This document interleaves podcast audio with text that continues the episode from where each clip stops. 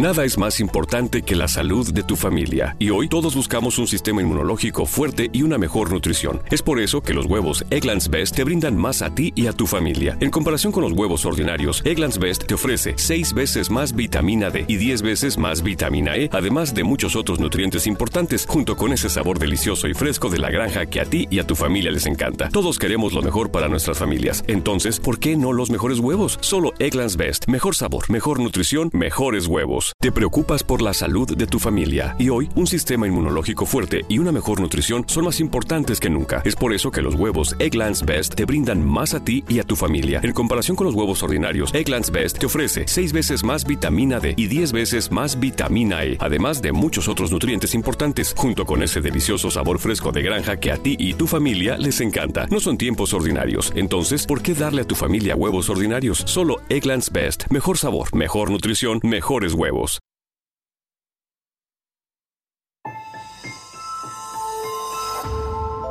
Durante años, se pensó que el Yeti vivía en los Himalayas.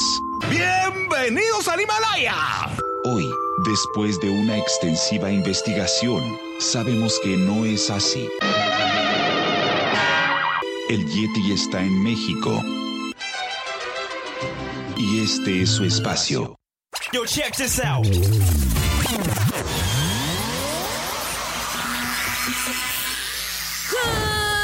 evening, everybody.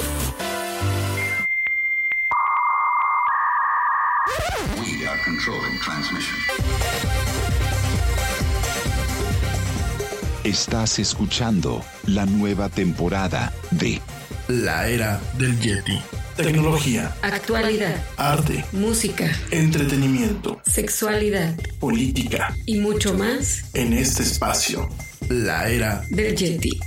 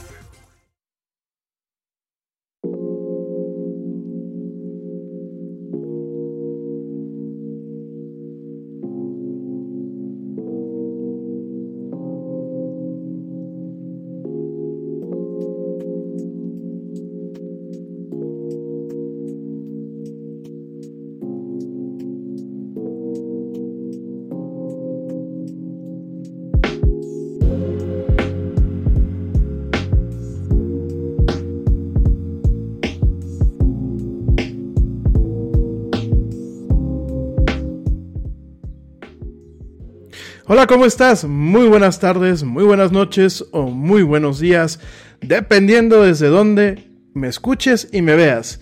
Mil gracias por acompañarme, yo soy Rami Loaiza y esto es La Mañanera de la Era del Yeti, en este programa donde nos encanta hablar de mucha tecnología, mucha actualidad y muchas, muchas otras cosas más. Gracias mi gente por acompañarme hoy 15, 15 de julio del 2020 en esta emisión donde bueno vamos a estar platicando de diferentes cosas. Traemos algunos temas que se nos quedaron ayer pendientes de la agenda. Traemos el tema de las sectas en las redes sociales. Vamos a estar platicando un poquito acerca de ello. No, no las sectas de coaching, las sectas en las redes sociales. Hay sectas, hay sectas como tal. No te despegues, vamos a estar platicando eso. También vamos a estar platicando de Starlink, esta empresa que cada día se acerca más a llevar lo que es el Internet por satélite de una forma un poco pues más eficiente y, más rápida a las soluciones que actualmente se tienen en torno a lo que es internet satelital. Esta empresa que se llama Starlink, bueno, pues pertenece al señor Elon Musk, es una división de lo que es directamente SpaceX y eh, lanzó una constelación de satélites que de hecho, bueno, han tenido algo de polémica, ya que los primeros satélites que se lanzaron, pues eh, manchan por así decirlo, manchan lo que es el cielo nocturno.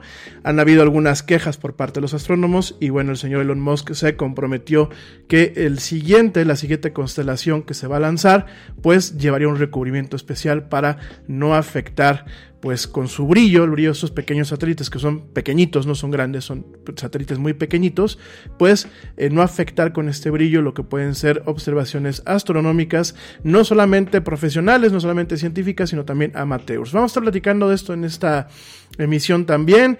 Eh, también, bueno, vamos a estar platicando de pues algunos detalles en torno, en torno a lo que es el COVID. Digo, ya saben que pues siempre damos una pequeña actualización en este programa. Aparentemente, bueno, pues las llamas, no las llamas de fuego, sino las llamas de estos pequeños animales eh, peluditos, las llamas podrían, podrían ayudarnos a combatir el COVID. En este sentido, pues aparentemente esas criaturas tienen eh, nanocuerpos, no anticuerpos, nanocuerpos especiales que podrían tener pues una ventaja, una ventaja eh, en comparación a lo que son los anticuerpos humanos cuando eh, o, de, o de, de alguna forma en torno a la lucha de, eh, contra el COVID. Esto es en torno al desarrollo de un nuevo tratamiento. Vamos a estar platicando de esto el día de hoy. Por otro lado, bueno, pues vamos a estar platicando también un poquito acerca de lo que es una nueva técnica de edición de genes. Digo esto pues, realmente para darle un poquito de ciencia a este programa. Siempre hablamos de tecnología. Y bueno, vamos a estar platicando de muchas otras cosas más en esta emisión, en estas hora y cachito, dos horitas que dura el programa. No te desconectes, quédate conmigo y vamos a estar pues hablando de mucha tecnología, mucha actualidad y muchas, muchas, muchas otras cosas más. Gracias de antemano y quiero mandar saludos. Hoy sí, hoy sí me voy a aventar bastantes saludos, traigo aquí una lista bastante grande. Pero bueno, antes de empezar a personalizar los saludos y los voy a hacer por bloques, quiero mandar saludos a toda la gente que me escucha en México, en Estados Unidos, en Canadá, en los Estados, eh, perdón, en Colombia, en Puerto Rico, en Costa Rica, en Uruguay, en Panamá, en Perú, en Brasil, en Argentina. Saludos a mi querido amigo Ernesto Carbo hasta allá. Te mando un fuerte abrazo. Gracias. Parte del equipo honorario de la era del Yeti. También gracias a la gente que me escucha del otro lado del charco, a la gente que me escucha en España. Saludos a mis amigos en España. En Bélgica, saludos a Ivonne Kazan, que por ahí ya debe de estar escuchando, viendo. Saludos también a la gente que me escucha en Alemania. A mi amiga Ale Dresler, que dice que nunca, la mando, nunca le mando saludos. Bueno, pues te mando saludos. Saludos también a la gente que me escucha en Reino Unido, en Italia, en Francia, en Holanda, en Suecia, en Suiza, en Finlandia y en Noruega, que bueno, son los lugares que tenemos registrados en las estadísticas de la era del Yeti, que son de donde nos escuchan. También muchísimas gracias, bueno, pues a la gente que nos escucha en Rusia, porque todavía tenemos registros, aunque no han sido muy constantes, pues siempre hay alguien ahí que nos está escuchando, no sé si será algún expatriado o será alguien de allá de la, de la Federación Rusa que nos está escuchando, y también gente que nos escucha en Vietnam. Como sea, mil, mil, mil mil, gracias. Y rápidamente, bueno, saludos a mi güerita que ya por ahí anda conectada, que es la que se ha estado encargando de manejar las redes sociales estos días. Te mando un beso, mi amor. Gracias, gracias por echarme la mano. Saludos a los papás del Yeti, que espero yo también que por ahí me estén escuchando. Saludos también a Pablo Marín, que ayer estuvimos platicando, hermanito. Te mando un fuerte abrazo, cuídate mucho. Saludos a mi amigo George de Negre, que también por ahí me está escuchando. Y rápidamente, bueno, pues quiero mandarle saludos también a mi amiga Bere Castillo, a mi amiga eh, Gina Pantoja, mi hermanastra malvada. Y voy a aprovechar para mandarle, mandarle un saludo a pues toda la gente de mi generación, de mi generación de comunicación aquí en México. Lo voy haciendo poquito a poquito, de una forma escalada. Eh, son pues de la generación de comunicación. Eh, 2000, ¿qué? Déjenme ver cómo... Ya ni me acuerdo de qué generación soy. 2000, 2000, 2004. Entonces, este, les mando un fuerte abrazo, te los voy a mandar este, personalizados los saludos poquito a poquito. Eh, yo realmente pues tiene a muchos, a muchos de ustedes que no los veo pues desde el 2000, finales del 2002, sí, finales del 2002, eh, principios del 2003 que me fui yo a España. Tiene ya, ay, ya ni contamos, ¿verdad? Tiene ya 17 años, madre de Dios, cómo se va el tiempo volando, ¿verdad? Este, pero bueno, igual siempre pues este se les guarda mucho cariño, me da mucho gusto que Gabriel, Gabriel Revelo, que bueno, pues fue el quien quien tomó la iniciativa de armar este grupo, a quien pues hay que agradecerle, definitivamente yo creo que Gabriel este diciembre, nos veamos o no nos veamos, le, tocarán sus, sus buenas botellas. Y quiero rápidamente pues mandar saludos, voy a ir por bloques porque pues son bastantes, afortunadamente de la generación somos bastantes. Quiero mandarle eh, saludos a Laura Aguilar, a Carla Argándar, a mi amiga Londrita, te mando un beso a Londris, a Alejandra Arteaga, saludos Ale, también gracias, a Carla Hernández, a Renata Ballesteros, a Rosalía Campillo, a Guillermo Canseco, el buen Memo, ¿qué pasó viejo? ¿Cómo estás? A Fanny Chapa, Rodrigo Contreras, el colega, a Ley Cortés, a Denise López de Lara, a Emma Durán, saludos Emita, a Liz Gallegos, a Bere Gómez, ya a mi amiga Bere ya la mandé a saludar, y también a Charlie, les mando un fuerte abrazo queridos amigos, a Diana Guerrero, a Verónica, Guzmán, a Joana Hernández, que hoy es su cumpleaños, saludos Joy, felicidades, eh, pásala muy bien, a Magali Hernández, a Ricardo Hernández, a Jorge Horta y a Rebeca Huerta, eh, Beca que nos escucha también y que nos ve con cierta constancia, te mando un fuerte abrazo Beca, y a Jacqueline Reyes, a Stephanie Lobo, a Erika, Eileen, a Aileen Madrid, te, lo, te mando un fuerte abrazo Aileen, eh, las veces que nos hemos visto, pues siempre es un privilegio. Y a Gaby Martínez. Ya en un ratito más les mando saludos a todos los demás. Poquito a poquito ahí voy. Ahí voy mandando saluditos este, pausaditos para no, no acabarnos aquí el, el, tema de los saludos. Pero bueno, ahí voy poquito a poquito. Me da muchísimo gusto y es un privilegio que me estén escuchando pues mis colegas en este, en este programa. Oigan, antes de empezar, te traigo varias cosillas. Además de, todo lo que estamos ahorita platicando en la agenda. Que seguramente... perdón. Seguramente se nos van a quedar algunas cosas para el día de mañana. Eh, así ya saben cómo es esto. Pero bueno, esperemos que logremos de desahogar totalmente la agenda el día de hoy. Traemos este el día de mañana, bueno, pues algunos temas que eh, pues pueden resultar interesantes.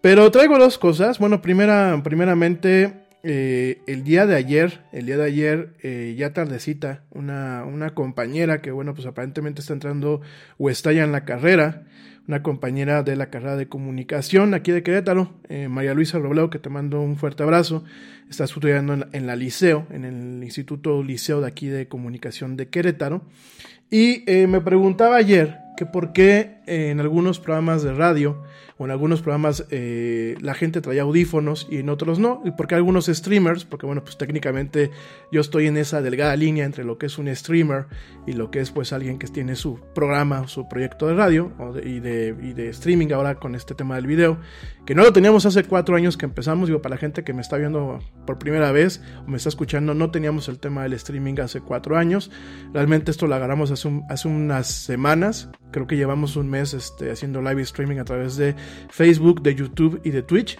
Digo, la verdad es que, pues, vean la cara del Pedro, de Pedro el Malo. Ahorita no parezco el Yeti, parezco Pedro el Malo. Entonces, este, la verdad, pues, había querido ahorrarles el susto, pero bueno, pues, a petición de ustedes, pues, aquí estamos. Y, eh, Realmente, pues, es la, barrera, ¿no? Y me preguntaban que por qué algunos utilizan audífonos y no. Y me, al, al principio se me hizo una pregunta así como que, ah. Y después me quedé pensando y dije, pues sí, eso es un buen punto. Pienso yo, porque realmente no sé, a ver si hay alguien que pues, le sepa un poquito más este tema. Pienso yo que es un tema eh, principalmente de eh, presupuesto, de infraestructura y de preferencia personal. Yo lo, lo, lo, parto en esas tres áreas, ¿no? Presupuesto, ¿por qué? Porque si tú tienes a lo mejor un estudio, si tú tienes todo bien montado, si tú tienes muy segmentado, y esa parte también iría quizás un poco en el tema de infraestructura, pues te puedes dar el lujo de traer o no traer audífonos, o como en muchos programas de radio, porque me ponía algunos, de ejemplo, algunos programas de Grupo Imagen y de Radio Fórmula, en algunos programas de radio de estas, de estas cadenas lo que utilizan son chícharos. El chícharo pues es un audífono inalámbrico muy pequeñito que apenas si se ve. A mí me decía, ¿tú por qué no utilizas audífonos? Yo sí utilizo audífonos, de hecho ahorita pues casi no se me notan, pero sí utilizo audífonos. Eh, lo que traigo son monitores directamente. ¿Por qué? Porque pues no me gusta salir con ese tipo de audífonos al aire así de, verme. De por sí, estoy feo, me pongo es las orejeras y las orejeras me hacen ver pues más gacho, ¿no? Entonces, este, no, es de verdad, yo la verdad digo, las orejeras de Jacobo Sabludowski, pues las dejamos mejor para cuando no salgo, no salgo directamente mi, mi imagen esté al aire, ¿no? De hecho, cuando, cuando usualmente transmitíamos la era del Yeti eh, sin video, yo me ponía, no estas orejeras, no estos audífonos, estos son exclusivamente para cuando voy a editar audio y video, me ponía otros audífonos que tengo por ahí, que de hecho, bueno, pues este, eran como ya los de la era del Yeti, ya estaban hasta conectados aquí al micrófono constantemente. ¿Y para qué usamos en este caso? Eh, los audífonos para poder monitorear lo que está pasando, ¿no? Eh, en este caso, pues yo autoproduzco el programa. Eh, ahorita, pues por el tema de la contingencia, lo estamos haciendo desde el estudio en casa. Entonces, pues necesito estar escuchando qué es lo que pasa, necesito estar escuchando los volúmenes de la música, a pesar de que yo tengo mis, mis viewers, mis indicadores de, de, cómo va el tema de la voz, pues tengo que estar también escuchándome yo mismo. Si muchas veces nos hemos metido algunos goles cuando estamos hable y hable y el audio no está saliendo Entonces, es un tema de monitoreo, estos son este, monitores, son audífono tipo monitor, son muy pequeñitos, eh, se les conoce como IEM eh, o In-Ear eh, Monitor. Eh, hay de todos, bueno, están estos grandotes. Obviamente, si yo fuera un gamer, digo, lo soy, pero si fuera un gamer así ya profesional, traía unos, mis audífonos así de colores y a lo mejor una gorra y todo el rollo, ¿no? Pero aquí, como queremos mantener cierta seriedad, entre comillas, bueno, pues traemos estos audífonos. Muchos traen el chicharo, que es totalmente inalámbrico. Y principalmente en los casos donde hay una infraestructura grande, donde tienes a alguien en cabina y tienes a alguien que, está en controles, pues sirven bastante para que te puedan muchas veces ir pues dirigiendo, avisando de los cortes, eh, notificando cosas sin necesidad de utilizar un audio eh, directamente de estudio, ¿no? Eh, que en ocasiones, pues cuando estás al aire no puedes estar hablando a través de las bocinas, entonces utilizas directamente los monitores, ¿no? También es preferencia, conozco gente que jamás en su vida y con muchas tablas ha utilizado audífonos, aun cuando están en, programas en vivo, ellos confían en su voz, confían en sus técnicos, confían pues ya en las tablas que tienen. Yo en este caso, bueno, pues no confío principalmente en el que tengo que estar aquí manejando pues varios. Te preocupas por la salud de tu familia y hoy un sistema inmunológico fuerte y una mejor nutrición son más importantes que nunca. Es por eso que los huevos Egglands Best te brindan más a ti y a tu familia. En comparación con los huevos ordinarios, Egglands Best te ofrece 6 veces más vitamina D y 10 veces más vitamina E, además de muchos otros nutrientes importantes, junto con ese delicioso sabor fresco de granja que a ti y tu familia les encanta. No son tiempos ordinarios, entonces, ¿por qué darle a tu familia huevos ordinarios? Solo Egglands Best. Mejor sabor, mejor nutrición, mejores huevos. News, laws, and regulations are changing by the day. We get it. It's hard to stay on top of it all. That's why ADP is here to guide you with up to the minute compliance expertise to help you navigate these complex times so you can pay your people accurately and on time, regardless of changes in legislation. When you rely on us for payroll and HR, you're trusting us to help you take care of your people. It's what we've been doing for over 70 years, and that's not about to change. ADP, HR Talent Time, Benefits and Payroll, informed by data and designed for people. Streams al mismo tiempo y traigo estos audífonos que bueno estos son chinos la verdad este lo platicamos el otro día con el tema del chi-fi esto del hi-fi chino estos son chinos la verdad me han salido muy buenos. Lo único que tuve que hacerle fue cambiar las gomitas. Ya les platicaré, de hecho, de temas de audífonos chinos, de audio chino. El tema del Chi-Fi me sigue a mí impresionando bastante. Eh, me estoy llevando muy buenas, muy buenas experiencias con el audio eh, totalmente de, origen chino. Que a ver, lo que estoy diciendo es un poco como oximorón. Porque realmente si nosotros vemos un dispositivo como los AirPods, estos están hechos en China están diseñados por Apple, pero están hechos en China, ¿no? Entonces, este, los Sony, todo este, Sennheiser, que pues la marca es alemana, pero también manda a hacer este, sus audífonos en China. Realmente, pues a lo mejor al momento de decir es que son audífonos chinos, estamos pues siendo un, un poco el oxímoron, ¿no? Estamos hablando de eh, pues realmente de un mismo producto, solamente pues eh, cobijado por la marca de, cada fabricante, ¿no? Y me he llevado muy buenas experiencias, ya mañana con más calma se los voy a platicar. Eh, tuve el privilegio, bueno, pues de probar este, estos audífonos de la marca eh, Soundpits, que bueno, ya se las había enseñado. De hecho, bueno, pues estos no los regalé a mí, a la abuelita estos audífonos y traigo estos otros, estos otros tengo que reconocer, estos sí me los dio la marca, estos los compré yo, y se los regalé yo también a, la güera. Estos me los regaló la marca, ahí tengo que dar el, disclaimer. Pero realmente son muy buenos audífonos inalámbricos. Cuestan pues la mitad de lo que cuestan los, los AirPods. Y eh, el audio a mí particularmente me parece mejor. Pero bueno, ya lo platicaremos. Estas chunches que traigo, yo la verdad no daba ni un peso por ellas. Cuando me llegó la cajita dije, ¿qué es esto? ¿no? La verdad es que fue una recomendación en un eh, foro de audiófilos en Reddit, creo que se los he platicado. Me los recomendaron muchísimo, sobre todo para, pues, para el tema del monitoreo. Y este. Y cuando me llegó la cajita, digo, me costaron. Creo que 200 pesos, no les miento, ¿eh? me costaron 200 pesos. Claro, los compré en AliExpress. Se tardó su rato en que me llegaran. Y pues cuando llegaron dije, ¿qué es esto, no? Y los calé, me los puse, venían con unas, este, unas gomitas, bueno, no unas gomitas, venían con unos, este, ajustes de eh, neopreno.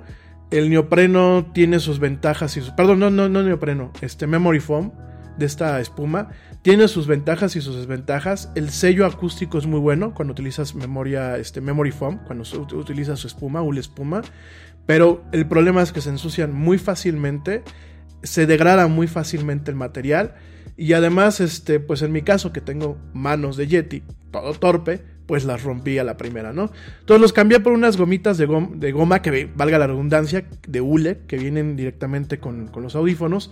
No me quedaron. Hace unos días compré en Amazon un paquetito de, de gomitas, que la verdad no, no, pasan de 100 pesos. Son la neta estas, estos paquetitos. Para la gente que nos gusta pues el tema del audio y eso, eh, muchas veces los audífonos no traen pues una gomita de silicón o no traen las gomitas de, de hule espuma, que son las que están aquí abajo, de una buena medida. Y la verdad, este, en Amazon, pues estas chacharitas que pues, son casi casi de comercio masivo, pues le salvan a uno, ¿no? Se las puse y el audio es muy bueno. Pero bueno, no me voy a distraer en esto, ya mañana lo platicamos. Este, gracias, espero que haya contestado eso tu pregunta. Y, rápidamente, eh, otro tema que me intrigó bastante. Y eh, la verdad, este, pues me quedé un poco eh, inquieto cuando lo vi. Anoche, bueno, pues como ustedes sabrán, a veces el Yeti duerme y, hay días que no. Hay días que pues no, no hacemos este. Eh, no, hacemos, no hacemos nada por el sueño, ¿no? Y anoche, mientras estaba yo trabajando, porque tenía algunos pendientes y mientras pues me distraía, porque bueno, pues directamente en ocasiones, este. Pues uno, uno se distrae, uno se distrae en otras cosas. Eh, estaba yo leyendo estaba yo leyendo una nota, una nota que me pareció muy interesante en la revista Time, sobre eh, por qué eh, justamente en esta pandemia, en esto que nos está pasando ahorita, eh, habían más casos de sueños lúcidos o de sueños muy vívidos. Y de hecho, si uno busca, si uno busca por, por todas partes, empiezas a ver este, pues todo lo que hay en el buscador acerca de eh, sueños vívidos, de sueños pues directamente lúcidos, hay varias explicaciones pues hechas por médicos que intentan pues realmente desvelar los secretos de que la gente estemos experimentando pues sueños muy vívidos y muy poco usuales en estos temas de pandemia, ¿no? Y me pareció muy interesante empezarlo a platicar el día de hoy con ustedes porque yo anoche que te digo, estaba yo ojeando, estaba ojeando lo que había por el internet y bueno, preparando algunos temas para la próxima semana aquí en el Yeti, pues me topé con esto, me topé con, con, esta nota que en su principio te digo, yo la vi en la revista Time, de hecho se las voy a compartir. Eh, la revista Time desafortunadamente tiene ya algún tiempo que no tiene el rigor eh, periodístico que en su momento tuvo. Hoy en día te topas con cada nota que tú dices y realmente la estoy leyendo. Sin embargo, al momento que empiezo a buscar y que empiezo a indagar acerca del tema, Por eso, bueno, pues al final del día nos terminamos durmiendo prácticamente a las 6 de la mañana el día de hoy. Eh, me doy cuenta, me doy cuenta que hay varios temas y hay varias perspectivas y hay varios medios que están reportando esto.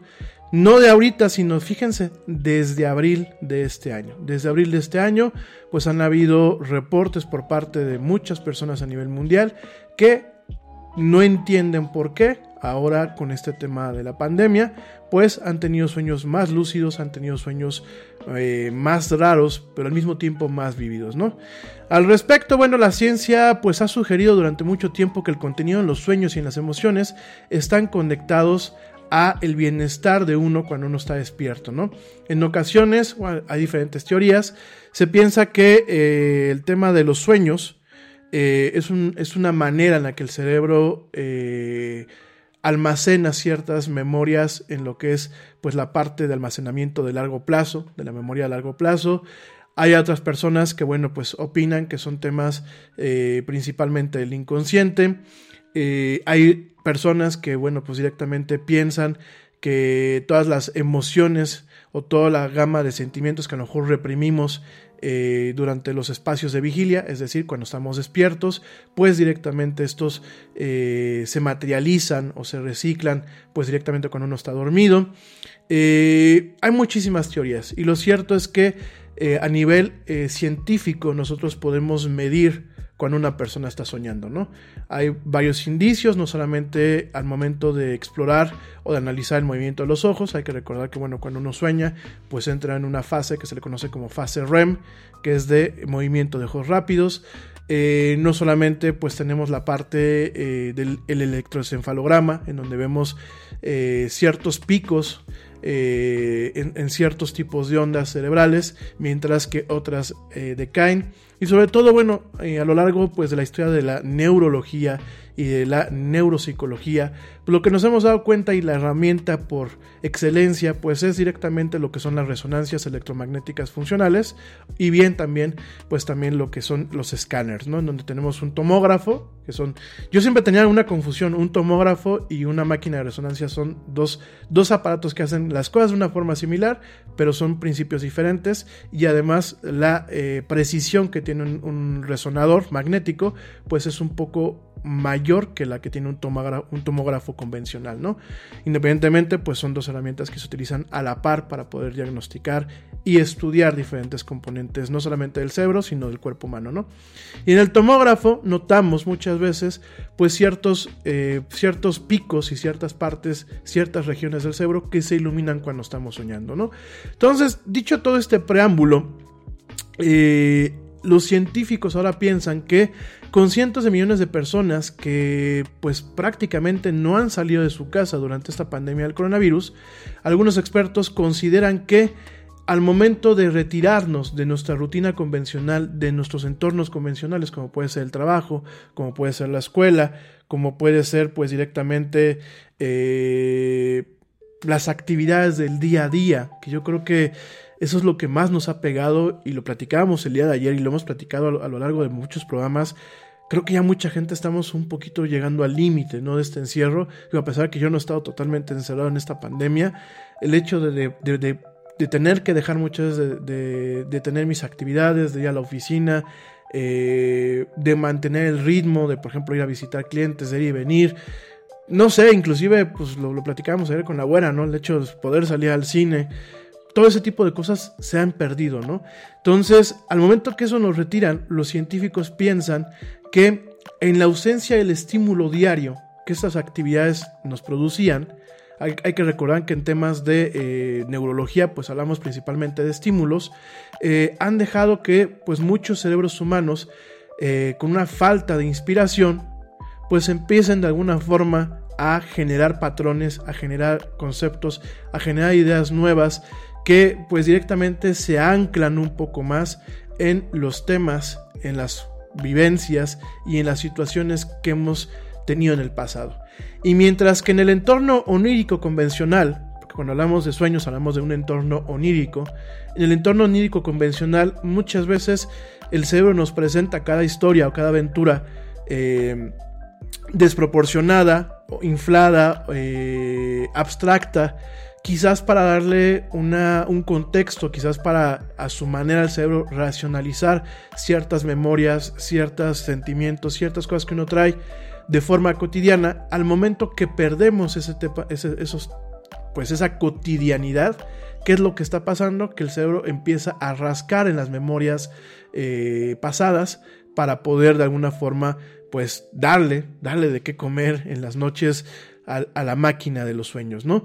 Esos son, los, esos son algunas de las teorías, son algunos de las, eh, pues de alguna forma, de algunas de las cuestiones que se están, perdón, ay, perdónenme, eh, algunas de las cuestiones que se están planteando, eh, esto lo comenta Deirdre Barrett, doctora de neuropsicología de la Universidad de Harvard, ella dice que el bueno, que el virus es invisible y que ella considera que por eso se ha transformado en tantas cosas diferentes, ¿no? No solamente cuando el virus te afecta directamente, eh, pues, y te provoca el COVID o la COVID-19, la enfermedad, sino también en este caso, pues, todos los efectos que ha conllevado, pues, el tratar de sobrevivir a esta pandemia, a esta situación global y que han afectado, pues, nuestras vidas radicalmente, no, no solamente en el tema de la economía, sino en el tema del encierro, en el tema de las incertidumbres que traemos, eh, qué va a pasar mañana, que yo creo que es lo que todo el mundo nos preguntamos, y esto es lo que se está viendo de acuerdo a diferentes científicos, ¿no? Eh, uno de ellos, bueno, Patrick McNamara, un profesor asociado de neurología en, la Universidad de Escuela, perdón, en la Escuela de Medicina de la Universidad de Boston, eh, este señor, bueno, no señor, es doctor Patrick McNamara, comenta que obviamente esta pandemia está produciendo mucho estrés y mucha ansiedad y que normalmente se utiliza el sueño REM, es decir, cuando uno está teniendo el movimiento de ojos y sueña, y los sueños para eh, manejar emociones intensas, particularmente emociones negativas, y que lo que estamos viendo hoy en día, pues directamente es el aumento, el aumento de este, de este, de este funcionamiento para eh, tratar de racionalizar las cosas, pero también eh, sometido a nivel eh, pues neuroquímico, porque también hay un tema de neuroquímica, neuroquímica, aquí no voy a entrar en tanto rollo, porque si no nos vamos a seguir todo el programa, pero también hay un tema de neuroquímica en donde pues directamente estamos viendo, y lo comenta él, se está viendo que hay eh, producción de un tipo de serotonina, porque hay diferentes tipos de serotonina, en este caso es la 5HT2A, en donde pues está eh, esta serotonina bajo el flujo del estrés que estamos teniendo bajo esta ausencia de estímulos por parte de eh, nuestras actividades cotidianas, pues lo estamos viendo que, y de acuerdo a lo que ellos están viendo en sus estudios, pues eh, está aumentando en los cerebros. Ellos piensan que pueden ser pues también por parte del tema del cortisol, el cortisol que bueno sabemos que es la hormona del estrés, y últimamente pues lo que se está viendo es que la calidad del sueño Además de que el, sueño está siendo muy vívido, está siendo muy realista, en muchos casos está derivando en pesadillas, se está viendo también que la calidad del sueño, la calidad de descanso, la calidad de reparación del sueño en el tema psicológico ha disminuido desde que comenzó la pandemia, ¿no?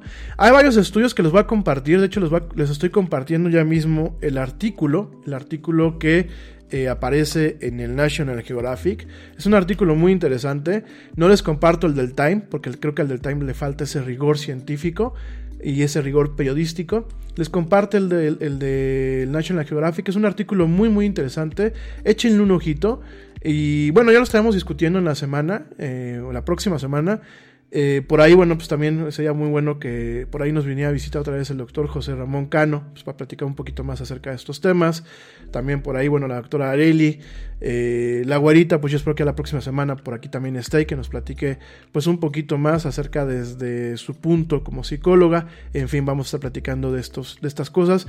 Pero para que no piensen que solamente eres tú o, somos yo, o soy yo, directamente con el tema de, de los sueños tan vívidos o el poco sueño o la mala calidad de sueño que está teniendo.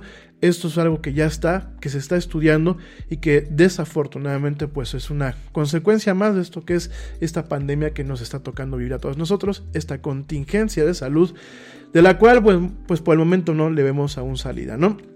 Rápidamente aprovecho pues para saludar a, al buen Javi Rocha, a mi buen amigo Rodrigo Tapia, que aquí ya lo saludé, al buen Jorge Horta, un fuerte abrazo, a mi amiga Potts, un, también un fuerte abrazo, hasta allá, hasta donde me estén escuchando y hasta donde me estén viendo. Y bueno, eso es lo negativo, lo negativo del día en el tema del, de esta pandemia del COVID.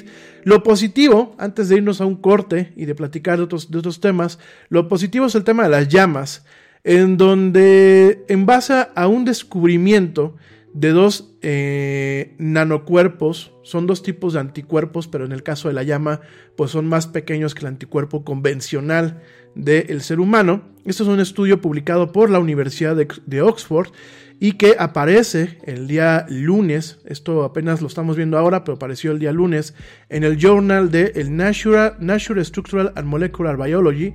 Y esto, en este journal, estos investigadores de eh, la Universidad de Oxford y del Instituto Rosalind Franklin, pues reportaron el descubrimiento de estos antivirus o de estos anticuerpos, nanocuerpos, así les llaman, que puede prevenir el virus que causa el COVID-19 eh, no la infección como tal, sino que infecten directamente células humanas y se repliquen, ¿no?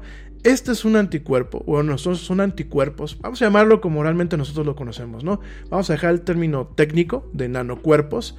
Esos anticuerpos pueden bloquear, y de hecho lo bloquean potencialmente, la interacción entre el virus y la célula humana.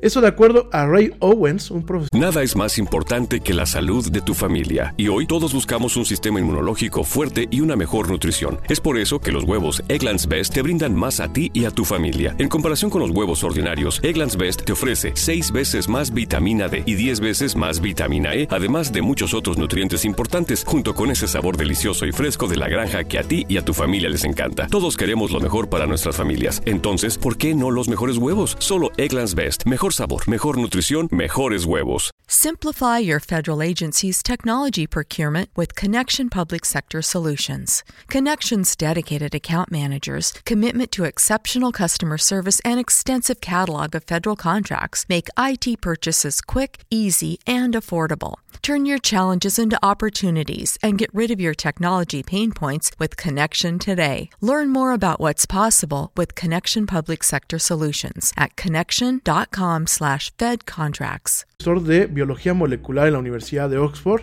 y uno de los pues autores de este estudio y lo que él dice es que prácticamente estos eh, anticuerpos que tiene la llama neutralizan totalmente el virus, ¿no? Al respecto, comentan que, bueno, como todos los anticuerpos, los anticuerpos especializados que Owens y su equipo eh, desarrollaron en base a los anticuerpos que se encuentran de forma natural en las llamas, reconocen y se adjuntan a un eh, espacio especial o a un punto especial en una proteína especial y específica de la cual hemos venido hablando durante pues ya prácticamente estos, estos meses, la proteína AC2, que es la, la, proteína que pues de alguna forma se encarga de que el virus nos infecte y se replique y caigamos en el tema de la enfermedad. Y eh, de hecho, bueno, hay que recordar que el virus se llama coronavirus. ¿Por qué? Porque bueno, pues es una eh, es un virus que tiene una cápsula, es una, una, una, molécula, pues no es una molécula, es una, realmente sería una partícula. Es una cápsula, una cápsula de grasas, una cápsula de lípidos, lo platicamos el día de ayer, con una cadena de ARN, de ácido ribonucleico, y tiene varios, varios vellitos, así como el Yeti que está lleno de vellitos, así tiene el coronavirus varios, varios vellitos. Todos los coronavirus por eso se llaman coronavirus, porque emulan la corona de pues la corona de los reyes o emulan la corona del sol, que es la parte esta de los rayitos, ¿no? Entonces estos vellitos en esta familia de este tipo de virus son los que le permite anclarse a la, a la, célula, a la célula que va a infectar. No solamente permite el anclaje, que yo siempre se los he dicho, es como un tipo de velcro, si lo quieren ver así. Llega el virus todo vellosito y chin, como velcro se, se añade a la célula no solamente permiten esto, estas, este, estos vellitos, sino que en el caso de los receptores de esta proteína de la cual hemos estado hablando, la AC2, lo que permite es que la célula abra una puerta y le diga, pásale chato, ven a cenar, y órale, como el caballo de Troya, ¿no? El ARN entra se mezcla en el, núcleo de la célula y la célula lo que hace es empezar a fabricar virus, virus, virus, hasta que se rompe la célula y bueno, eso es lo que provoca la enfermedad, ¿no?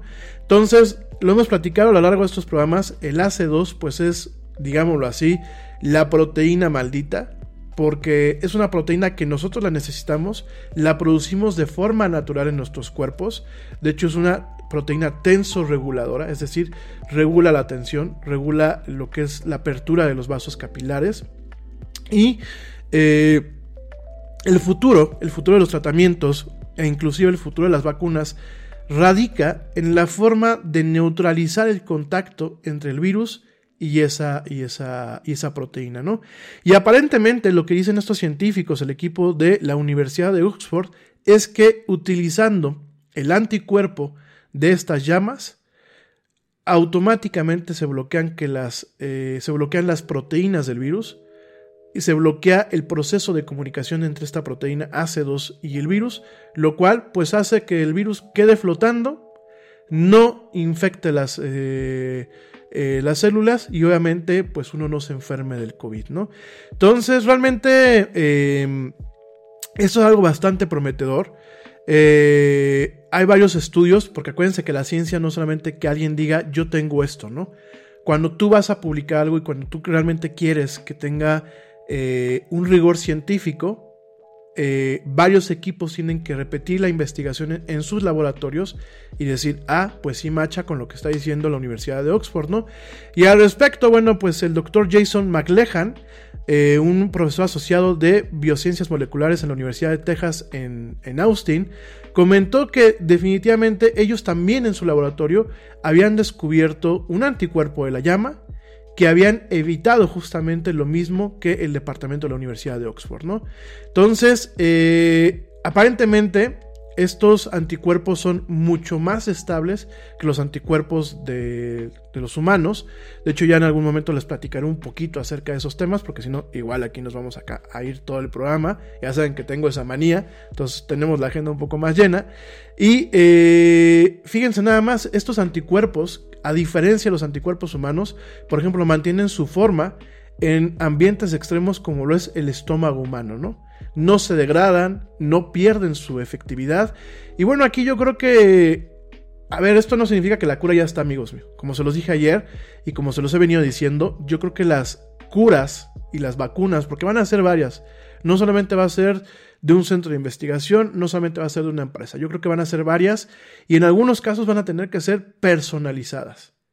Es decir, yo no creo, y eso es mi muy humilde opinión, y eh, con base a lo que hemos estado pues al tanto eh, con la, Universidad Johns Hopkins, que bueno, yo se los he comentado a ustedes, por aquí tomamos un diplomado con ellos para entender un poco mejor la enfermedad.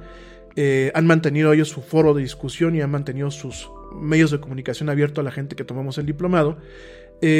Con lo que yo, he estado viendo, se empiezan a detectar cepas dentro de la cepa del COVID-19, ¿no? Dentro de lo que es el SARS-CoV-2, se empiezan a ver cepas que obviamente responden a mutaciones. No hay grandes diferencias, no está pasando como con el tema de la influenza. Eh, que saben que bueno, la vacuna de la influenza pues se tiene que estar poniendo cada año. ¿Por qué? Porque se tiene que generar una vacuna específica para la cepa de esa, de esta, de esa estación. De hecho, por eso se llama influenza, influenza estacional.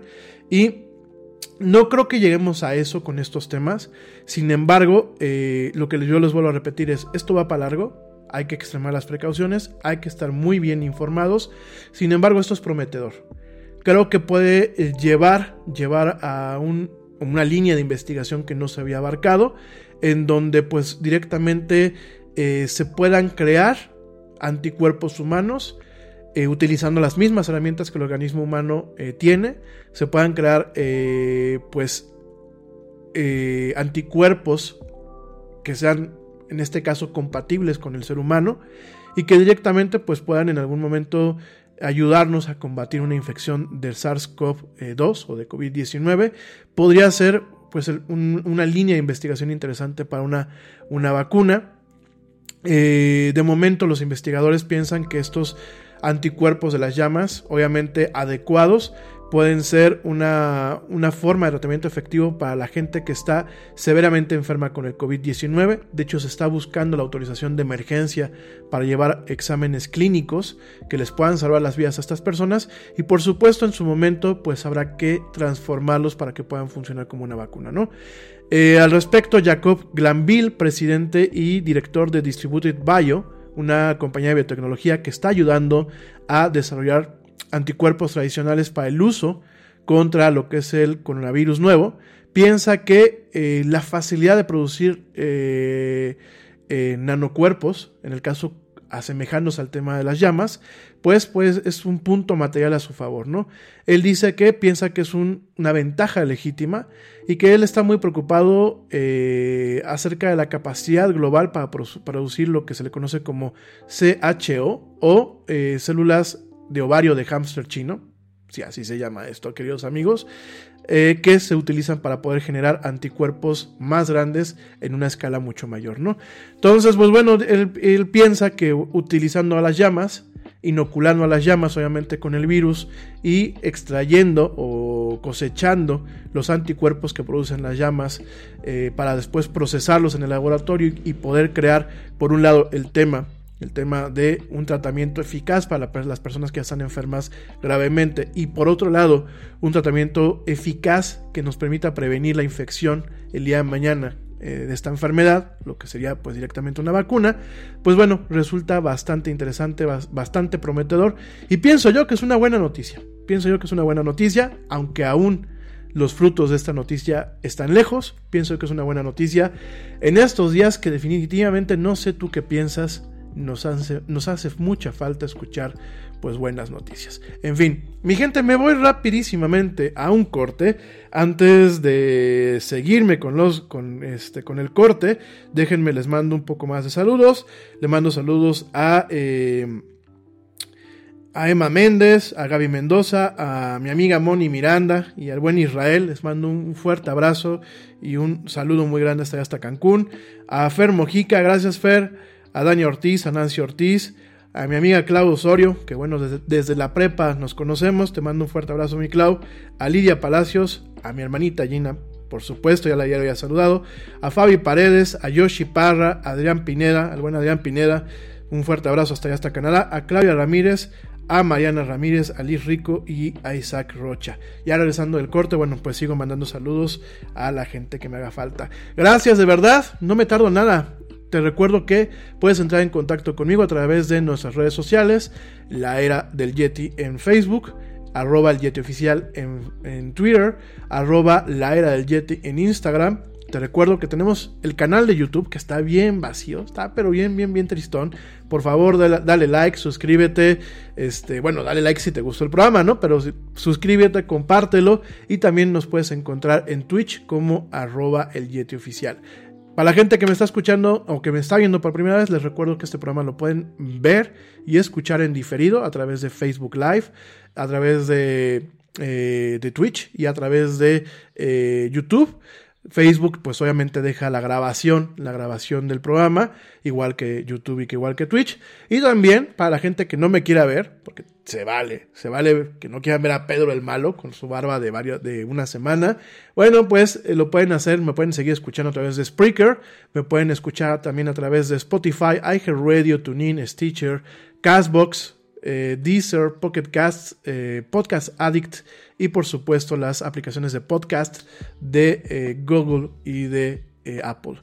No me tardo nada, ya vuelvo. Sigue escuchando esto que es la mañanera del Yeti. Por supuesto, ¿de quién más? De la era del Yeti. No me tardo nada.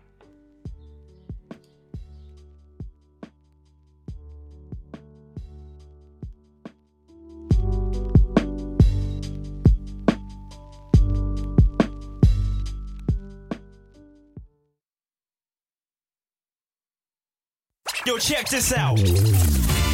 Este corte también es moderno. No te vayas.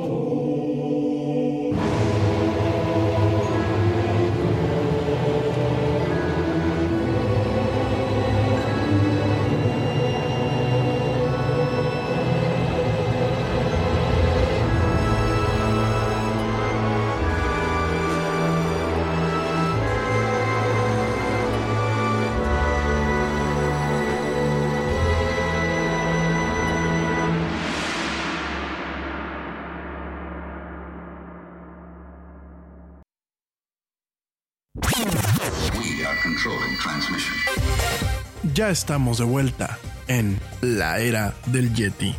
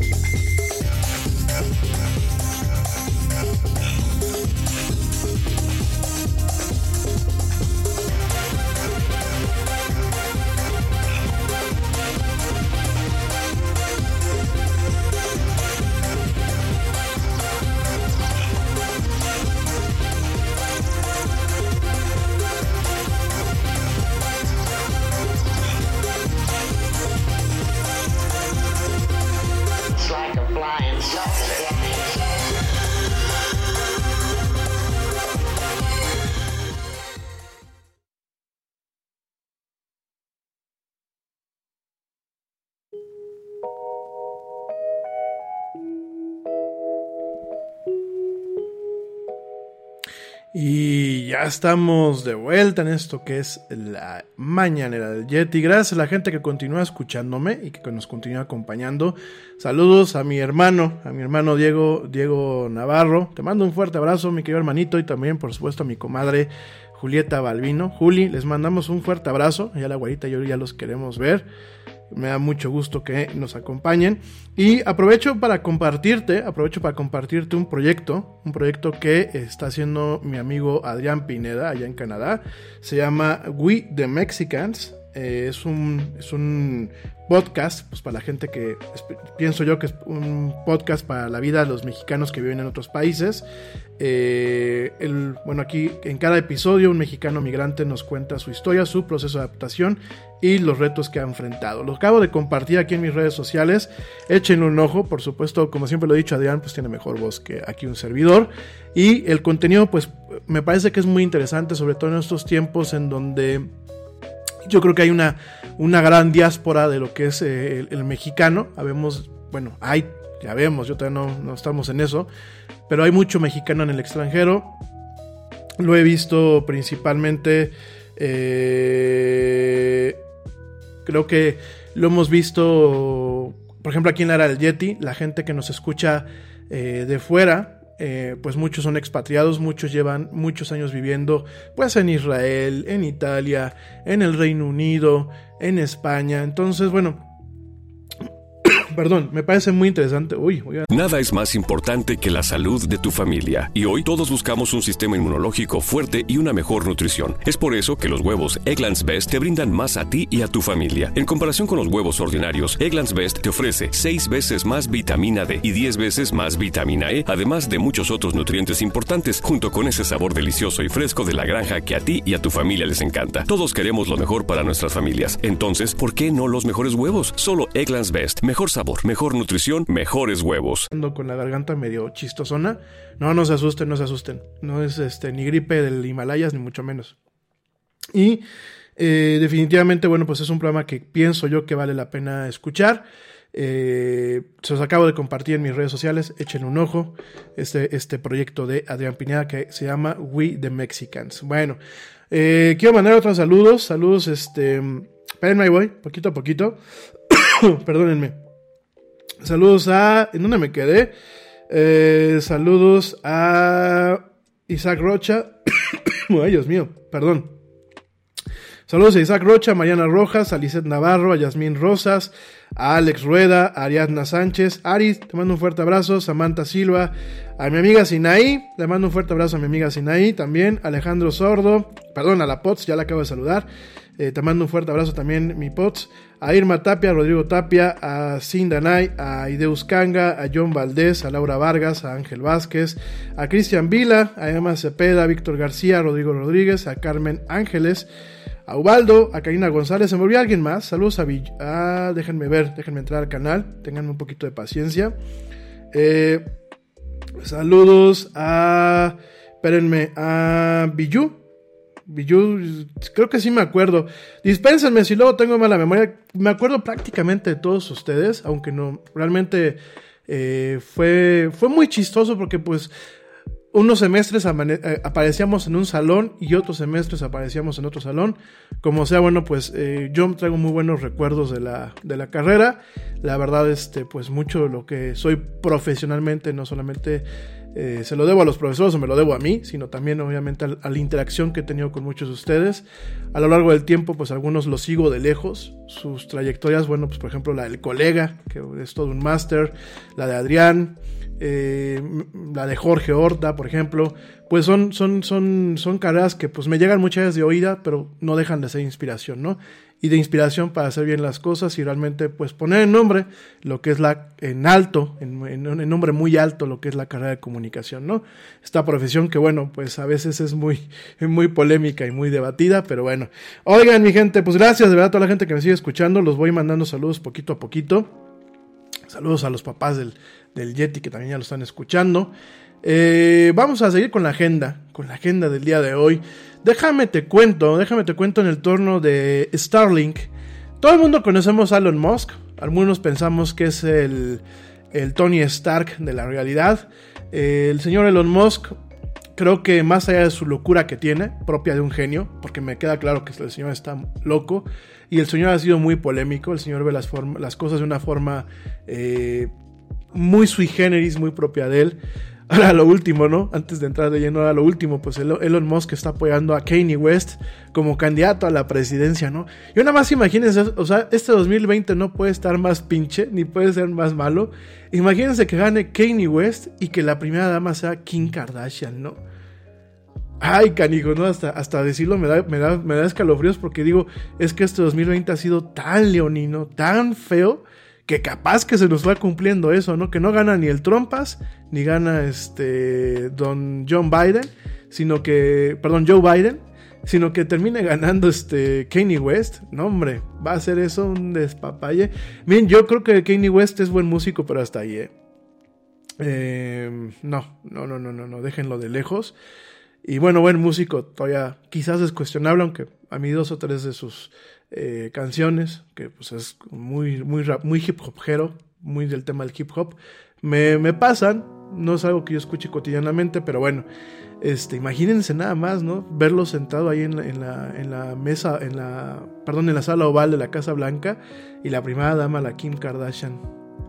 No, yo creo que yo creo que ahí ya se vuelve un tema un poco más complejo y la que mandaría ahí no sería ni la Kim Kardashian ni Kanye West, eh. sería la mamá de las Kardashian, la madriarca, esta señora Kris Jenner. Yo ya la veo, ¿eh? ya la veo ahí yéndole a jalar las orejas al, al yerno todos los días ¿eh? y, dictando política, imagínense.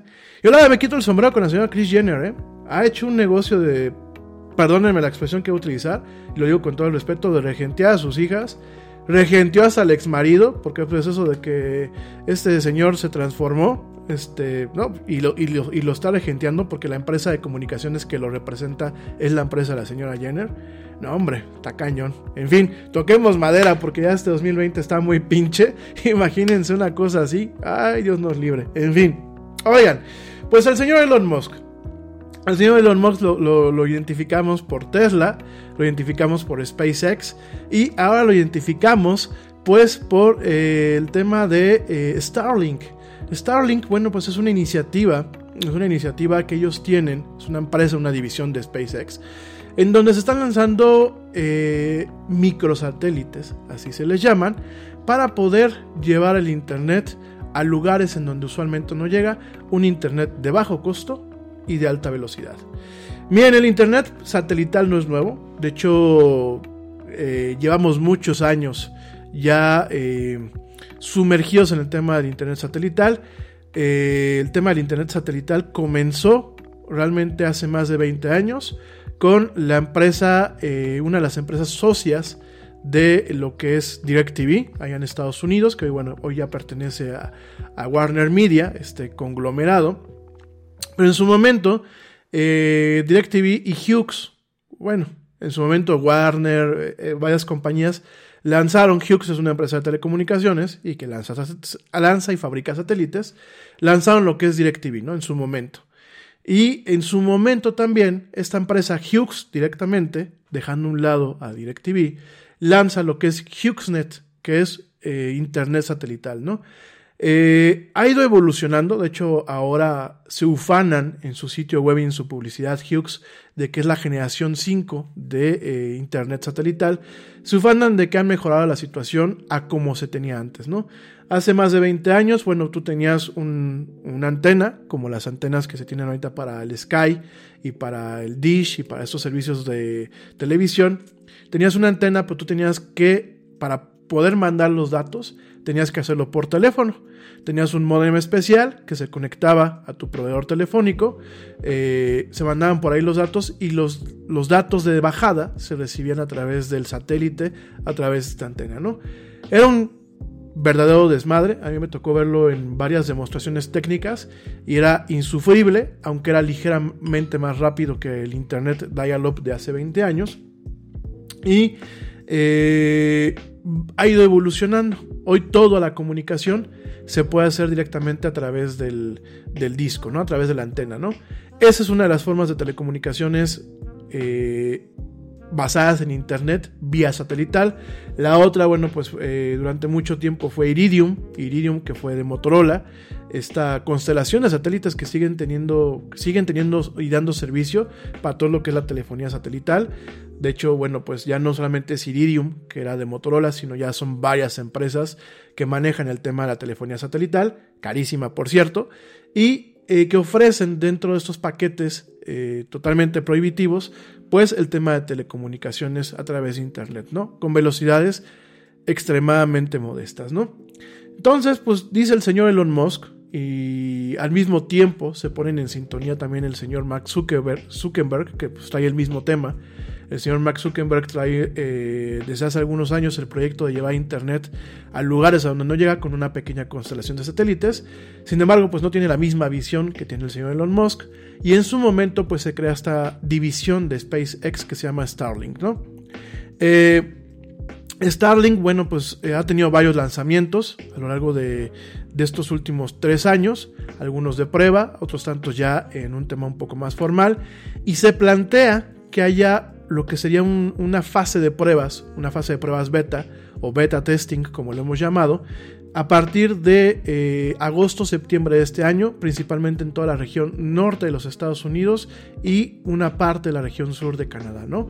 En este sentido, bueno, pues venden eh, unas antenitas especiales que son más chiquitas que la antena del, eh, del Sky, muy estéticas, o sea, con un diseño industrial tremendo, muy propio de todo lo que hace el señor Elon Musk.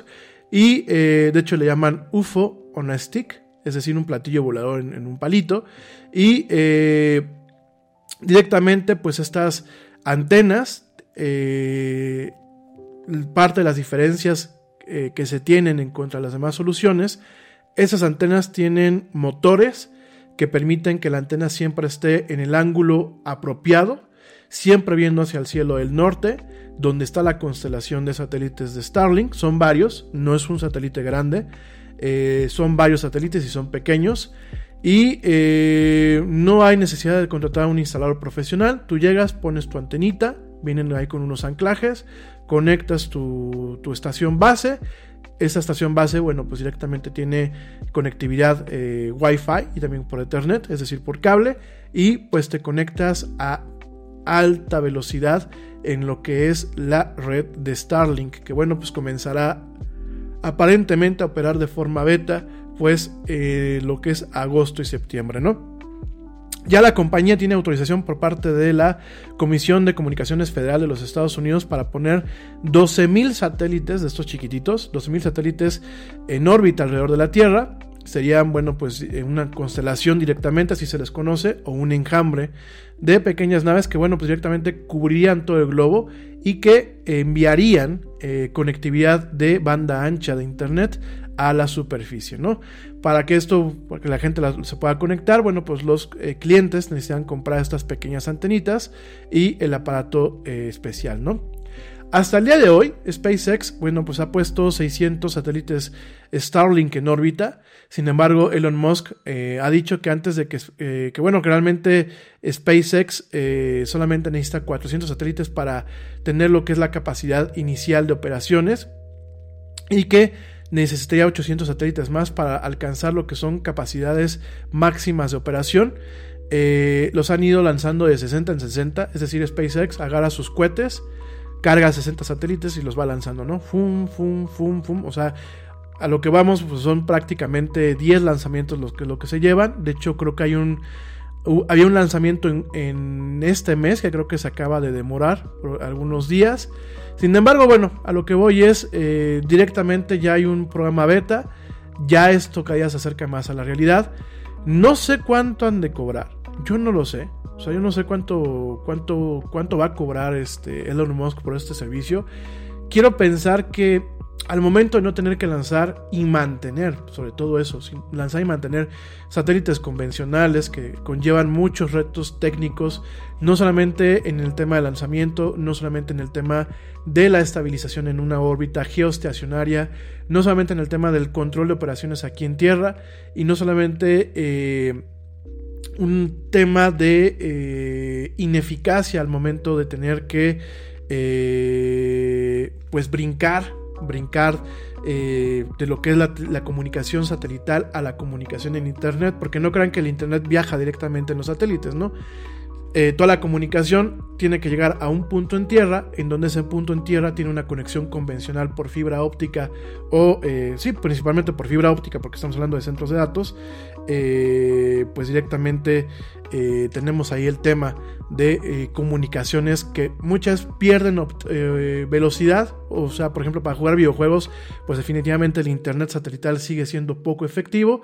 Sin embargo, quiero pensar que con lo que está haciendo Elon Musk, en donde tienes una infraestructura bastante resiliente, en donde él ha logrado minimizar los costos utilizando la infraestructura de SpaceX. Lo platicamos cuando fue el lanzamiento de eh, esta misión a la Estación Espacial Internacional, la misión Demo 2. Lo platicábamos con ustedes que había hecho Elon Musk con SpaceX lo que la NASA no había podido hacer en años. Él lo hizo pues prácticamente en una década, ¿no? Que es hacer vuelos espaciales de bajo costo donde SpaceX sigue ganando dinero. Fíjense, el 70% de lo que gana SpaceX de sus contratos con la NASA es utilidad pura. Y aún así es 10 veces más económico que lanzarlos con los cohetes que tenía la NASA en su momento, que lanzarlos en el transbordador espacial o que lanzarlos utilizando los servicios de los rusos, de la agencia rusa del de, eh, espacio, Roscosmos y estas cápsulas Soyuz, ¿no? Entonces, fíjense cómo Elon Musk, con una visión totalmente de mercado, ha logrado disminuir el costo y el costo de lanzamiento utilizando las naves, las naves Falcon de, SpaceX, pues obviamente es muy, muy, muy económico, digo, en, comparación a, otro tipo de, de, naves y de otras empresas. Te recuerdo que no es la única empresa que lanza satélites, tenemos a los franceses con Ariane Space, tenemos este, a Hughes, tenemos, bueno, muchísimas empresas, pero ellos lo han logrado porque aparte en vez de lanzar un satélite gordo, que cuando hablamos de, este tipo de lanzamientos, la carga útil, lo que se le conoce en inglés como payload, pues definitivamente son cargas que requieren un cuidado, requieren una preparación, requieren una fabricación, requieren muchos seguros, cuando lanzas una nave, pues estás, como dicen por aquí en México, estás con el Jesús en la boca que no salga nada mal, porque no solamente es perder la nave y perder el satélite, sino es vuélvelo a fabricar, ¿no? Y en este caso Elon Musk ha dicho yo voy a fabricar satélites pues prácticamente en una línea de producción en serie. En vez de lanzar uno lanzo 60, creo una nube, creo una constelación, creo un enjambre de esos satélites y quiero pensar que en base a todo eso el internet satelital que él va a tener va a ser accesible. Me atrevo a pensarlo que va a ser accesible. Entonces, muy prometedor esto, ¿por qué? Porque, sobre todo para países como México, yo quiero pensar que pasando este sexenio, quiero pensar que probablemente llegue alguien que diga, oye Elon Musk, nos interesa que logremos un acuerdo tú y yo para poder llevar a Internet a aquellas comunidades que no tienen utilizando ese tipo de dispositivos, ¿no? Me atrevo a pensar que también van a salvar vidas porque el Internet se ha vuelto una plataforma de comunicación totalmente eh, indispensable en muchos aspectos Y hay muchos lugares en donde pues la gente se muere porque a lo mejor no llega la telemedicina, porque no llegan los conocimientos que muchas veces con una conexión a internet podrían llegar y definitivamente podrían hacer la diferencia, ¿no? Entonces yo, yo quiero pensar positivamente, más allá del tema del capitalismo, que como siempre lo he dicho en este programa, Dios lo bendiga, si es que hay un Dios, pero a lo que yo voy con esto es, qué padre que tengamos este tipo de tecnologías que el día de mañana quizás le permitan cambiar la vida en el tema del conocimiento, en el tema de salvar vidas, en el tema de la comunicación a personas de lugares en donde no llega el Internet. Yo creo que esa es la parte positiva que hay que ver, no solamente aquí en México, sino a nivel mundial. Y definitivamente, a pesar de que varias veces en este programa he criticado el mal uso que le hemos dado al Internet el día, eh, eh, el día de hoy, en pleno siglo XXI, con prácticamente eh, bancos y fuentes de información pues totalmente enormes o totalmente inmesurables. Le hemos dado muy mal uso hemos caído en el tema de la desinformación, el tema de las... Te preocupas por la salud de tu familia y hoy un sistema inmunológico fuerte y una mejor nutrición son más importantes que nunca. Es por eso que los huevos Egglands Best te brindan más a ti y a tu familia. En comparación con los huevos ordinarios, Egglands Best te ofrece 6 veces más vitamina D y 10 veces más vitamina E, además de muchos otros nutrientes importantes, junto con ese delicioso sabor fresco de granja que a ti y tu familia les encanta. No son tiempos ordinarios, entonces, ¿por qué darle a tu familia huevos ordinarios? Solo Egglands Best Mejor sabor, mejor nutrición, mejores huevos. Te preocupas por la salud de tu familia y hoy un sistema inmunológico fuerte y una mejor nutrición son más importantes que nunca. Es por eso que los huevos Egglands Best te brindan más a ti y a tu familia. En comparación con los huevos ordinarios, Egglands Best te ofrece 6 veces más vitamina D y 10 veces más vitamina E, además de muchos otros nutrientes importantes, junto con ese delicioso sabor fresco de granja que a ti y tu familia les encanta. No son tiempos ordinarios, entonces, ¿por qué darle a tu familia huevos ordinarios? Solo Egglands Best. Mejor sabor, mejor nutrición, mejores huevos. News en el tema de realmente eh, pues caer en esto que en algún momento se decía que era la infodemia.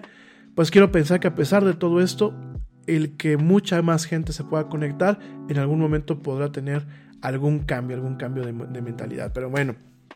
Oiga, mi gente, eh, hablando de telecomunicaciones, hablando de internet y pasando otros temas, te comento que ayer, sí, no fuiste solamente tú, Ayer WhatsApp se cayó pues, pues, pues por un poquito más de una hora. Eh, los mensajes no podían ser ni enviados ni recibidos. Esto pasó ayer alrededor de las 3 de la tarde hora local de México, eh, 4 de la tarde hora del centro y bueno, pues más o menos en esta misma franja horaria para los demás países. Eh, la aplicación abría, sin embargo, pues no, no se podía conectar, no se podían mandar mensajes, no se podían recibir. Al respecto, pues WhatsApp, eh, el vocero de WhatsApp nos, nos, hizo llegar a los medios un comentario en donde, bueno, una actualización interna el día de ayer había ocasionado que los servidores de WhatsApp, eh, pues de alguna forma se reiniciaran de una forma incorrecta y que las personas tuvieran problemas enviando y recibiendo mensajes. Eh, comenta este vocero que rápidamente resolvieron esta situación para todos y que pues ofrecen disculpas por cualquier inconveniencia, ¿no? Eh, te comento esto, yo ya sé que ya fue ayer, ya lo sé, ya lo, quizás ya no es noticia. Eh, te comento esto porque yo me acuerdo que lo primero que hice fue entrar a Twitter para ver qué era el comentario y efectivamente ya era trending topic el tema de WhatsApp. Eh, había mucha gente que trae el tema del FOMO, así se le conoce, el Fear of Missing Out, o el miedo a perderse las cosas. Pero había mucha gente que genuinamente estaba preocupada porque no podía, utilizar WhatsApp, porque estaba comunicándose a través de esta plataforma para temas de trabajo, estaba comunicándose eh, para dar seguimiento a su familiar que podía estar eh, dentro de una, de una sala de COVID. Aquí en México, parte del trending topic habían muchas personas, perdónenme, no sé ahora qué traigo, habían muchas personas que estaban preocupadas que porque era su fuente de comunicación con su enfermo que está en una de estas salas de aislamiento de COVID aquí en México. Habían varias personas inclusive que se estaban quejando de que pues era como que el, vínculo con ellos, tanto en hospitales públicos como privados. Y eh, a lo que yo voy con esto es, y lo he hecho la reflexión con ustedes a lo largo de muchos programas, Creo que tenemos que empezar a aprender que hay más plataformas. Creo que tenemos que empezar a buscar la forma de no depositar toda nuestra comunicación y confianza en una plataforma que pertenece a una firma eh, del tamaño que es y de la poca mm, ética que puede llegar a tener como lo es Facebook.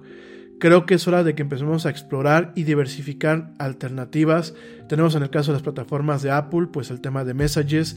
Tenemos en el caso de plataformas globales, tenemos Telegram, que a mí Telegram, a mí me gusta muchísimo Telegram, me parece una, una plataforma muy segura. Me, gustan mucho los canales de, eh, de noticias.